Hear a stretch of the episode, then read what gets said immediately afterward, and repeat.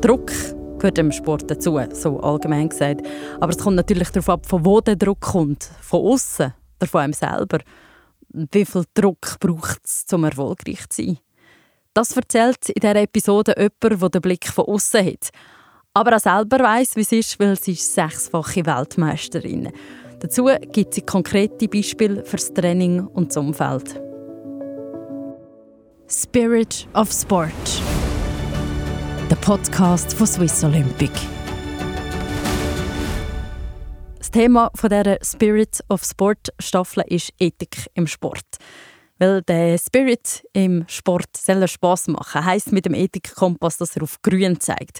Darum nehmen wir den Kompass vor und schauen heute das Kernthema Druck genauer an. Und auch, wo das dort der Kompass auf Grau, Orange oder Rot zeigen kann. Wenn ihr jetzt denkt, Kompass, hm, in der ersten Episode erklären wir den Kompass ausführlich zusammen mit Swiss Olympic und Swiss Sport Integrity. Mein Name ist Carla Keller.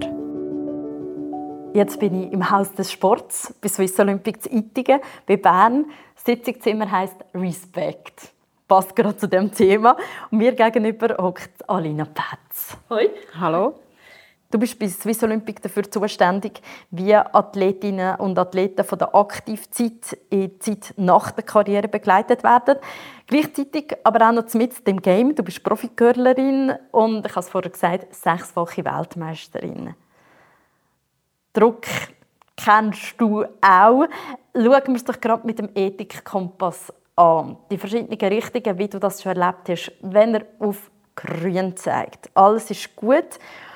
Was hast du schon für Situationen erlebt, wo, der Druck förderlich war? Ja, ich glaube, das ist vor allem ähm, beim, beim, Druck, den ich mir einmal selber mache, wo, wo nachher der Kompass auf grün ist. Es, es gibt ja heute äh, so viele Möglichkeiten, zu schauen, was, was die Konkurrenz macht, oder? Beispielsweise auf, äh, auf Instagram, wo man immer wieder Videos sieht, was eben die Gegner, äh, was sie gerade machen im Moment, an was sie am Arbeiten sind. Und dann entsteht schon so ein, ein innerlicher Druck, wo, wo einem dann eben auch zwingt, äh, wirklich auf, auf sie zu gehen jetzt bei uns und äh, an diesen Schwächen zu arbeiten, die wir eben noch haben. Ja. Wenn man es genauer muss anschauen darüber diskutieren, ist es dann grau. Was kommen dir da für Situationen Sinn? Ja, äh, so ein grau oder vielleicht sogar schon so ein im orangen Bereich ist, finde ich immer Druck, der so ein von außen kommt. Also vielleicht auch vom, von Seiten Verband kommt, wo irgendwie wirklich Vorfälle sind, wo man nachher sagt, ja, wenn ihr nicht in die Richtung geht, die wir wollen, dann, dann werden finanzielle Mittel gestrichen oder dann werden die nicht mehr nominiert. Das finde ich immer so ein bisschen schwierig, ob jetzt das grau oder orange ist. Ähm, ja, kann man darüber streiten. Mm. Orange-Grau, das ist eben der Übergang. Orange ist dann ein Ethikverstoß, aber es ist bedenklich krankmachend. Das schauen wir nachher eben genauer auch noch an. Rot heisst, es ist ein gesetzlicher Verstoß. Hast du das auch schon erlebt? Auch in Bezug auf Druck oder äh, von jemand anderem mitbekommen? Ich selber zum Glück noch nie. Nein, man muss vielleicht auch dazu sagen, dass wir im Girling ziemlich äh, autonom unterwegs sind und eben unsere Trainer, unsere Teamtrainer selber können aussuchen können. Ähm, dann wissen wir natürlich so mit welchen Leuten wir arbeiten. Ähm, ich habe jetzt auch noch nie gehört davon selber, von Leuten, die ich direkt kenne. Aber das ist dann sicher, eben, wenn es auf eine körperliche Ebene geht, äh, mit äh, sexuellen Verstößen äh, oder einfach verbalen Verstößen, dann auch, habe ich zum Glück noch nie erlebt und, und hoffe, das bleibt auch so im Rest von meiner Karriere. Du hast schon gesagt, der Druck von einem selber, auch der Druck vom Verband. Was sind die verschiedenen Orte, wo der Druck kommen kann? Ich sage jetzt mal, der, der grösste Druck kommt von einem selber. Das ist klar, ich glaube, das ist der grösste Anteil. Aber dann gibt es ja noch ganz viele andere Player im Umfeld, die, die etwas zu sagen haben. Also das ist eben, wie schon gesagt, der Verband. Ähm, schlussendlich aber auch Sponsoren, die wir haben, oder, die immer Resultate sehen ähm, die Sporthilfe Swiss Olympic, oder? Also viele Sportlerinnen und Sportler sind auch darauf angewiesen, dass sie einen Unterstützungsbeitrag äh, überkommen. Ähm, ich zum Beispiel auch.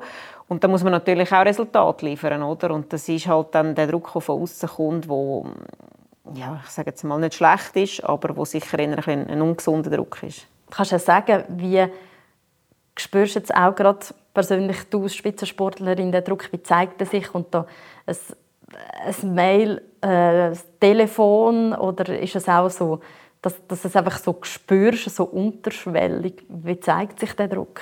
Man weiß jetzt zum Beispiel bei den größeren ähm, Fakten oder bei den größeren Player im Umfeld weiß man ja genau, was man muss erfüllen damit man eben nachher beispielsweise einen Unterstützungsbeitrag überkommt, oder? Und da weiß man äh, relativ schnell, ob man da äh, on track ist oder nicht. Ähm, es gibt aber auch eben andere Sachen, die man vielleicht eher kann, kann steuern kann. Das ist beispielsweise, äh, werde ich an Turnier noch eingeladen, wenn ich meine Leistungen erbringe oder eben nicht. Oder? Und das sind dann schon Sachen, wo, wo ich einfach mehr muss trainieren muss, wo ich härter muss trainieren muss, wo ich anders muss trainieren muss. Oder gewisse Sachen, wo man vielleicht einfach nicht weiß, wie man das ändern kann. Also, und das ist natürlich nachher schon, dass der, der innere Druck dann halt immer wieder ansteigt und wo schlussendlich auch zu, zu noch schlechteren Leistung kann führen kann. Im schlimmsten Fall. Ja. Wenn ich dir so zulasse, ist es so, ja, man muss halt einfach erfolgreich sein und nachher ist auch der Druck weniger. So grob gesagt, durch die Erfolg kennst du aber natürlich auch die Seite, wenn man erfolgreich ist. Und ich nehme an, dann ist der Druck aber gleich auch um.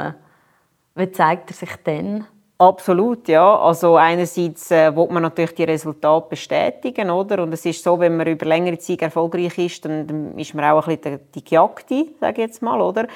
Und dann macht man sich selber auch einen extrem hohen Druck und man will ja irgendwo ähm, dort bleiben, wo man ist. Und auch das kann immer noch zu, zu Leistungseinbrüchen führen, beispielsweise. Also das ist nicht äh, etwas, wo, wo nachher einfach aufhört, wenn man einmal erfolgreich war. Und äh, ja, das passiert mir heute auch immer noch. Und äh, auch heute habe ich noch nicht äh, das perfekte Rezept, wie man eben nicht mehr in diesen Strudel hineinkommt. Also da muss man immer wieder äh, verschiedene Strategien anwenden, um dort nachher äh, wieder rauszukommen, damit man wirklich einfach wieder so performen kann, dass man auf dem optimalen Level ist. Du hast die Strategie erwähnt. Was hast du für Strategien entwickelt, um mit dem Druck umzugehen? Für mich ist es immer so, dass man die Wichtigkeit des Sport ein bisschen wegnimmt. Es muss nicht für alle gleich sein, aber für mich hat das immer sehr gut funktioniert. Und das ist halt einerseits, dass ich äh, immer ein bisschen die duale Karriere verfolgt habe. Also ich bin vielfach nach einem Turnier am Sonntag bin ich am Montag oder am Dienstag äh, wieder arbeiten und habe mich mit ganz anderen Sachen befasst. Das hat mir mental extrem geholfen. Äh, etwas anderes ist natürlich auch einfach mit dem privaten Umfeld, das man hat. Ich habe ganz viele Freundinnen und Freunde, die, nichts mit Girling am Hut haben. Und wenn ich mit ihnen zusammen bin, dann ist Girling vielleicht fünf Minuten ein Thema und nachher nicht mehr, weil sie kommen ja auch nicht raus und das ist mega erfrischend für mich und hilft mir einfach immer wieder, sich so ein bisschen nachher auf, auf das Wichtige im Leben zu konzentrieren dass bei dir eben, dass man wie einfach noch etwas anderes hat, eben mit dem privaten Umfeld, mit dem Dualen, dass man noch einen Job nebendran hat. Wenn wir schauen, so den Lebensbereich, wo es auch tangiert, wie beeinflusst der Druck auch auf körperlicher und mentaler Ebene? Also ich glaube, es hat indirekt auf jeden Bereich im Umfeld Auswirkungen, weil schlussendlich äh, bin ich 24/7 Girlerin und das bin ich egal wo ich bin.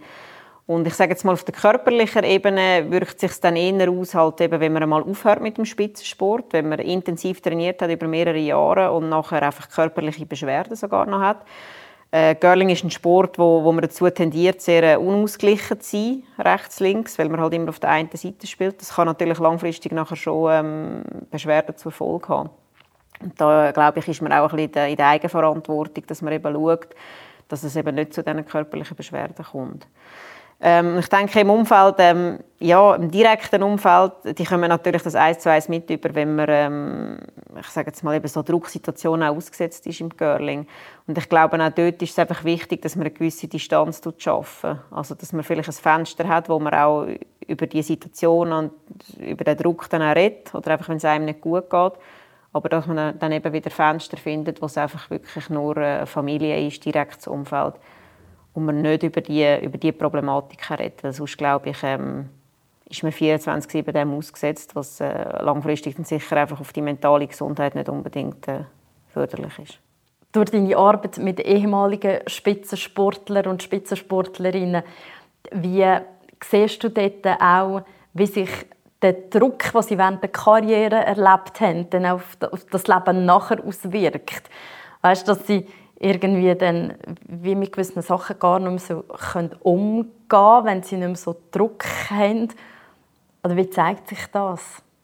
Ja, ich glaube, da gibt da gibt's verschiedene Seiten. Es gibt viele Sportler, wo, ähm, wo nachher der Druck wie auch einfach fehlt, oder? Also man ist im Prinzip, äh, auch wenn man vorher vielleicht schon eine duale Karriere verfolgt hat, man ist jetzt in meinem Fall die Girlerin Alina Petz, oder? Und man ist nicht die Person Alina Petz und dann geht es überall auch im Büro geht es ums Girling jetzt, oder? Also wenn ich heimkomme oder wenn ich ins Geschäft komme nach einem Wochenende, heisst es ja, wie ist es Wie haben ihr performt? Es ist nicht gut gewesen.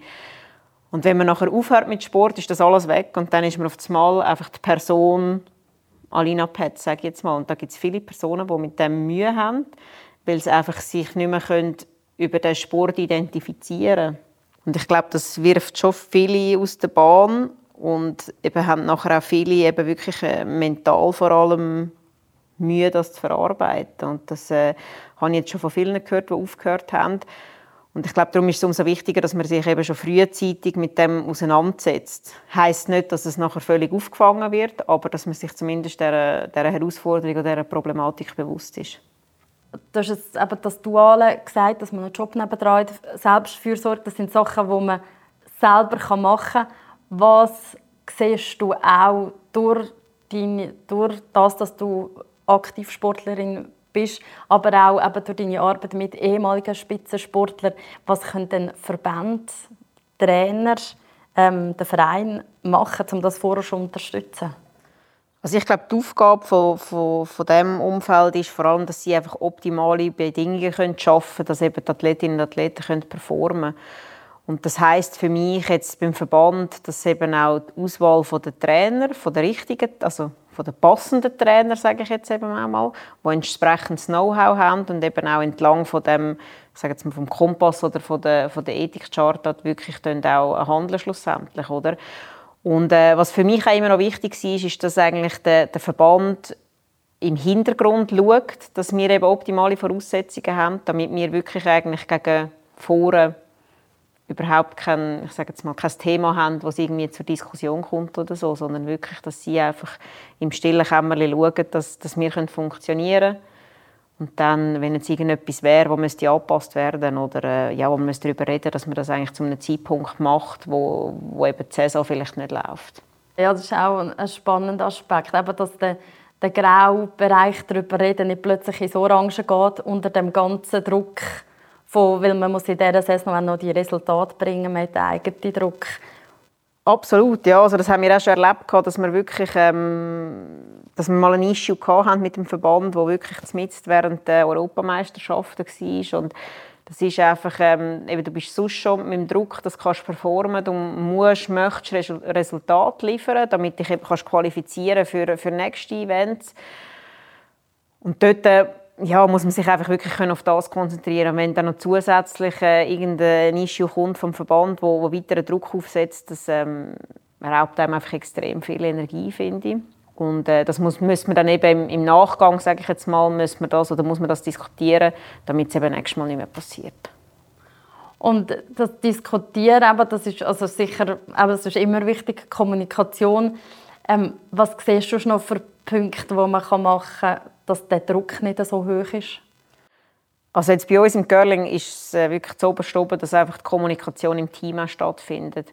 Und im Team, das ist jetzt bei uns vor allem die vier Spielerinnen. Und ähm, ja, dort reden wir so viel darüber reden und auch, ob es, ob es einem vielleicht gut geht, ob es einem nicht gut geht. Gerade an, an grossen Events, auch wie, wie Olympische Spiele zum Beispiel, wo wir so extrem viel Zeit haben, um eben äh, nachdenken über, über Sachen, wo jetzt vielleicht äh, weniger gesund sind, wie eben auch, ja, was ist, wenn ich jetzt verliere oder was ist, wenn es jetzt nicht klappt. Und das finde ich extrem wichtig, dass man das eben auch offen ausspricht. Dass man eben vielleicht auch mal sagt, hey, ich habe im Fall Angst oder es geht mir irgendwie nicht gut, ich bin nervös oder was ist wenn? Und das lange im Normalfall schon, einfach, dass man das einmal auch gesagt hat und eben los wird, weil das, das Thema Angst, glaube ich, auch im, im Sport, das, das, das hört man nicht gerne. Das hört man weder als Trainer gerne, noch als Mitspieler, noch, noch sonst irgendwer. Und darum, glaube ich, intern ist das extrem wichtig, dass man das offen auch offen ausspricht. Der Druck kann man ja auch sagen, der kann gut sein, wenn, wenn man weiß, ja, man wir, wir sollen die Medaille holen. Das pusht vielleicht auch noch. Wie siehst du das? Ich glaube, einen gewissen Druck braucht es auch. Also ich glaube, das ist äh, ohne das geht es wie nicht im Leistungssport. Aber eben ich finde, solange das ein eigener Druck ist, den man sich macht, kann man den auch ein Stück weit steuern. Oder vielleicht muss man lernen, den zu steuern. Und ich glaube, der ist gesund. Ich glaube, der treibt einem auch zu Höchstleistungen. Und ich glaube, schlussendlich, wenn man ein bisschen Druck hat, dann ist man auch bereit, hart zu arbeiten, um eben nachher die Medaille schlussendlich auch zu holen. Und ich finde immer, wenn man hart arbeitet äh, und überzogen davon ist von dem, was man macht, dann wird man das ja nachher auch auf der grossen Bühne eben zeigen. Und wenn es dann klappt mit der Medaille hinten raus, ist es umso besser. Und wenn der Druck eben um ist, er kommt von außen, er kommt von innen, man hat Schmerzen, ähm, wo ist denn die Grenze, dass der Druck einfach zu viel ist? Ich glaube, das ist extrem schwierig, auch die, die Grenzen äh, klar können zu zeichnen. Und das wird äh, von Sportart zu Sportart auch anders sein. Das ist mir, ähm, ist mir völlig klar. Für mich ist es immer so ein bisschen, ich, muss mich schlussendlich wohlfühlen. Ich muss mich selber im Stand fühlen, können zu performen. Und wenn ich nicht zu 100% überzogen bin, dass ich die Leistung erbringen kann, dann ist irgendetwas wie nicht gut oder ist es eben auch nicht der Grenze. Wir haben jetzt das Glück bei uns im Sport, dass wir äh, körperlich äh, nicht so verbraucht werden wie vielleicht andere Sportarten oder müssen auch nicht so, so gepusht werden, dass wir uns körperlich weiterentwickeln. Ähm, darum fällt jetzt der Druck bei uns schon mal weg und auch körperliche Schmerzen ist bei uns ähm, selten der Fall. Von dem her ist es bei uns wirklich eher so ein bisschen der, die, die, die, psychische Druck, der kommt. Was wettest du als Abschluss noch mitgeben? Also ich wollte einerseits ähm, den Personen, die in Verbänden hocken, mitgeben, dass sie eben extrem viel Gutes können leisten können, dass eben Athletinnen und Athleten einfach optimale Voraussetzungen haben, eben können zu performen. Und ähm, ich glaube, sie unterschätzen teilweise, was für einen Input sie haben oder auch können leisten und da ähm, wollte ich schon den Verbandspersonen auch die Verantwortung ziehen, dass sie eben das auch wirklich äh, so umsetzen in, zum Positiven für die Athletinnen und Athleten. Und äh, an die Athletinnen und Athleten wollte ich einfach mitgeben, dass wirklich die Kommunikation das Wichtigste ist. Und zwar, dass man sich eben auch öffnet und eben auch sagt, wenn etwas nicht gut ist. Und das auch gegenüber vielleicht Stellen öffnet, also gegenüber einem Trainer beispielsweise. Auch wenn er es vielleicht nicht gerne hört. Ich glaube, schlussendlich ist das sehr entscheidend, dass man sich eben nachher wohlfühlt. Und Wohlfühlen ist für mich nachher immer auch die Chance, dass man gut performen kann, ist höher. Darum, äh, ja, dass man auch, wenn man Angst hat, dass man das wirklich sagt. Danke, Alina Petz. Danke. In dieser Episode haben wir den Druck genauer angeschaut. Wie ist es mit Nähe, physisch und psychisch? Was ist da erlaubt? Wie prägt uns Ideal? Was ist ein ideales Ideal? Oder eben auch der Einfluss von Macht. Das ist natürlich auch ein Thema im Sport. Dem gehen wir in der anderen Episode von Ethik im Sport nach. Ihr findet alle Podcast-Episoden in eurer Podcast-App und auch auf swissolympic.ch ethik-podcast. Die erste Episode gibt ein gutes Grundwissen, wo wir das Kompasssystem genauer erklären und wo und wie Swiss Olympic und Swiss Sport Integrity unterstützen. Spirit of Sport ist der Podcast von Swiss Olympic. Produziert von der Podcast Schmiedi.